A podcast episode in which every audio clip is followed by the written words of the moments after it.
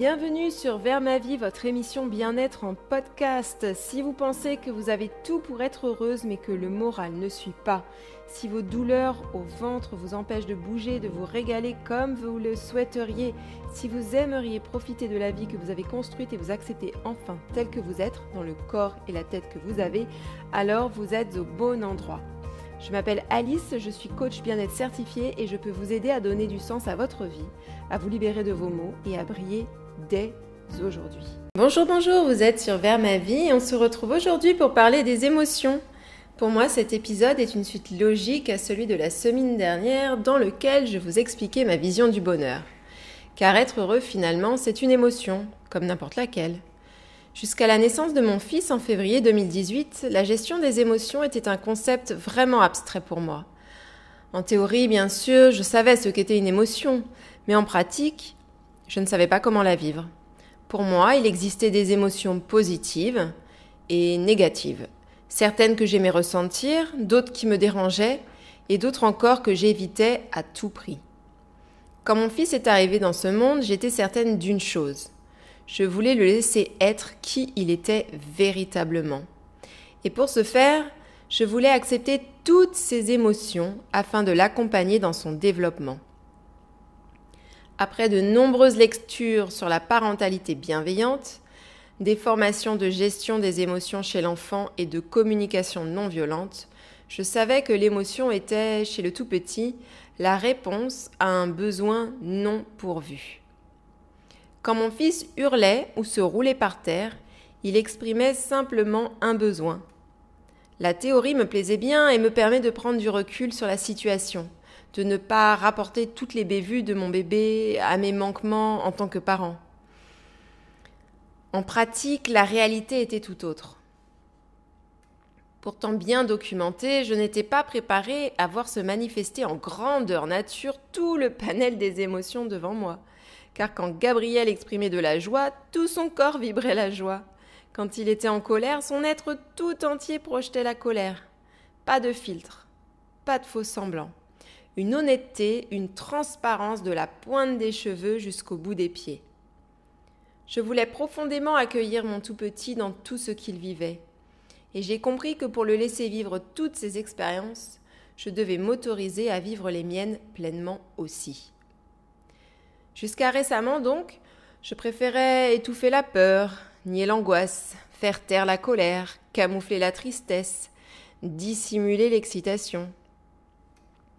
Comme une autruche la tête dans le sable, je me persuadais être à l'abri des souffrances en refusant de sentir les émotions qui me traversaient, pour mieux les laisser exploser peu après. Car une émotion refoulée n'est jamais qu'une bombe à retardement. Et ça, je l'ai bel et bien compris aujourd'hui. Une fois cette réalité perçue, il me fallait reprendre le boulot presque à zéro et laisser mon corps vibrer de toutes ses émotions. Car de vibration, il s'agit bel et bien. Le Larousse définit l'émotion comme un trouble subi, une agitation passagère causée par un sentiment vif de peur, de surprise, de joie, etc. Le dictionnaire mentionne également une réaction affective transitoire d'assez grande intensité, habituellement provoquée par une stimulation venue de l'environnement. Les neurologues, quant à eux, préfèrent se référer à l'activation de zones dans le cerveau allant de ses profondeurs à sa surface. Sentiments vifs, réactions affectives, réseaux cérébraux, ces mots sont trop abstraits pour moi et c'est pourquoi je préfère le terme de vibration, beaucoup plus tangible, palpable. Après tout, quand une émotion survient, on a parfois l'impression qu'elle nous envahit, qu'elle saisit notre gorge, notre ventre, nos mains. On peut transpirer, grincer des dents, serrer les orteils, avoir des nausées, des palpitations, des tremblements. De l'énergie pure qui circule en nous et nous le fait savoir. C'est pourquoi l'émotion est parfois décrite comme désagréable. Après tout, qui apprécie avoir la voix tremblotante et le cœur qui se serre?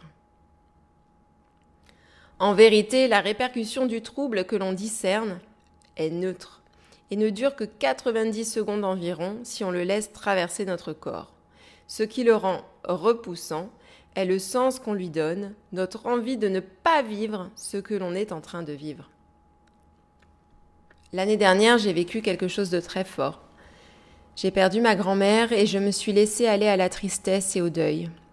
Je n'ai pas cherché à éloigner leur inconfort, je me suis ouverte à leur présence et à leurs effets. J'ai nommé ces émotions, j'ai décrit comment je les ressentais dans mon corps, où je les situais, leur forme, leur couleur, leur odeur. Physiquement et psychologiquement, c'était intense et puissant.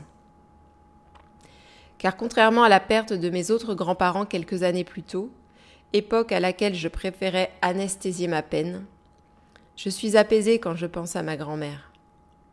Et je me sens encore intimement liée à elle. Parce que j'ai pu lui dire au revoir avec tout mon être. Et faire la paix avec ce que son départ avait provoqué en moi. C'est ainsi que j'ai pu comprendre la puissance de ce qu'on appelle gestion des émotions à laquelle je préfère régulation émotionnelle qui fait davantage écho à notre capacité à modifier notre expérience émotionnelle et moins tâche à accomplir sur sa to-do list. Laisser nos émotions s'exprimer librement, c'est laisser notre corps parler, et c'est l'outil le plus puissant qui existe, car être en mesure de ressentir toutes les émotions humaines, c'est être en mesure de vivre toutes les expériences humaines. Laisser nos émotions s'exprimer librement, c'est aussi laisser la place à celle des autres. Si je m'autorise à vivre de la susceptibilité, j'autorise mon conjoint, mon épouse, mon parent, mon enfant à vivre de la susceptibilité. Récemment, j'ai noté que lorsque mon fils est au lait, je suis inconfortable. Tout simplement parce que la frustration et la colère sont des émotions avec lesquelles j'ai du mal à composer. Quand survient de la fureur en moi, je ne sais pas trop quoi en faire. Alors souvent, je réagis. Je crie, je me mords la lèvre, je frappe du pied, je jette quelque chose par terre. Alors certes, ça me fait du bien, mais souvent ces actes sont posés pour résister, en opposition justement à l'émotion qui surgit. Rares sont les fois où je pense à souffler un coup et à ressentir véritablement la rancœur ou l'exaspération en moi à les nommer, à les localiser, à les décrire précisément, à leur confier qu'ils peuvent traverser mon corps sans aucun problème, puisque je suis à l'aise avec elles. Je serai à l'aise avec l'agitation et l'impatience le jour où j'aurai fait ceci suffisamment de fois pour comprendre que ces émotions n'ont aucun impact sur moi, qu'elles ne vont pas me consumer. Juste me permettre d'amorcer une action. Car ne l'oublions pas, l'émotion est ce qui va nourrir nos gestes, d'où l'importance de comprendre son origine. Je vous renvoie à l'épisode numéro 2 du podcast dans lequel je vous explique le modèle ESPER. S-P-E-A-R. Une situation entraîne une pensée, de notre pensée découle une émotion et de notre émotion survient une action. Le but de toute émotion est simplement de nous pousser à agir en notre faveur. C'est pourquoi il, il n'existe pas de bonnes ou de mauvaises émotions, simplement des actions qui nous servent et puis d'autres qui nous empêchent d'avancer. D'une manière générale, une émotion régulée nous permet d'amorcer une réponse adaptée. Nous ne sommes plus dans la réaction face à une émotion. Nommer et décrire cette dernière nous a en effet permis de prendre du recul et de faire ou dire quelque chose avec intelligence, c'est-à-dire dans notre propre intérêt. Et puisque l'émotion découle d'une pensée, il est intéressant de trouver la phrase qui a déclenché les vibrations dans notre corps, toutes les pensées étant optionnelles. Nous choisissons toujours les interprétations que nous donnons à une situation, en fonction de nos croyances, de ce que l'on a appris en grandissant, des messages que l'on a reçus de la société, de nos lectures personnelles, et des images que l'on perçoit quotidiennement. Ainsi, un chiffre sur une balance peut être envisagé différemment selon la personne qui le découvre. Je pèse 70 kg peut être interprété de plusieurs manières et entraîner ainsi une émotion différente, puis des actions différentes je peux me dire que 70 kilos c'est chouette puisque c'était mon objectif de perte de poids et ressentir alors de la fierté et de la confiance et oser aborder cet homme ou cette femme qui me plaît depuis quelque temps. Ou à l'inverse, me taper dessus parce que c'est au-delà de mon euh, de mon idéal de poids, ressentir dès lors de la frustration et du dégoût et m'imposer des restrictions alimentaires encore plus drastiques au lieu d'écouter les signaux de faim et de satiété de mon corps, par exemple. Dans les deux cas, une même situation va entraîner deux résultats différents. La semaine dernière, je vous expliquais que l'être humain veut ressentir tout le panel des émotions qui existent, et je vous renvoie à cet épisode si vous ne l'avez pas encore écouté. Toujours est-il que l'être humain ressent également plus fréquemment les émotions qu'il a pour habitude de pratiquer. Notre cerveau aime ce qui lui est familier, et plus une émotion lui est familière, plus il va faire appel à elle pour aborder les situations et pensées qui se présentent à lui. Si vous souhaitez ressentir davantage de joie, formez des phrases dans votre tête qui génèrent de la joie en vous. Face à des événements de la vie courante qui vous sont plus difficiles, prenez le temps de vous arrêter, de repérer vos pensées et vos émotions, et entraînez-vous à vibrer différemment. En effet, avec de l'entraînement, on peut choisir ses pensées et donc, en quelque sorte, choisir ses émotions.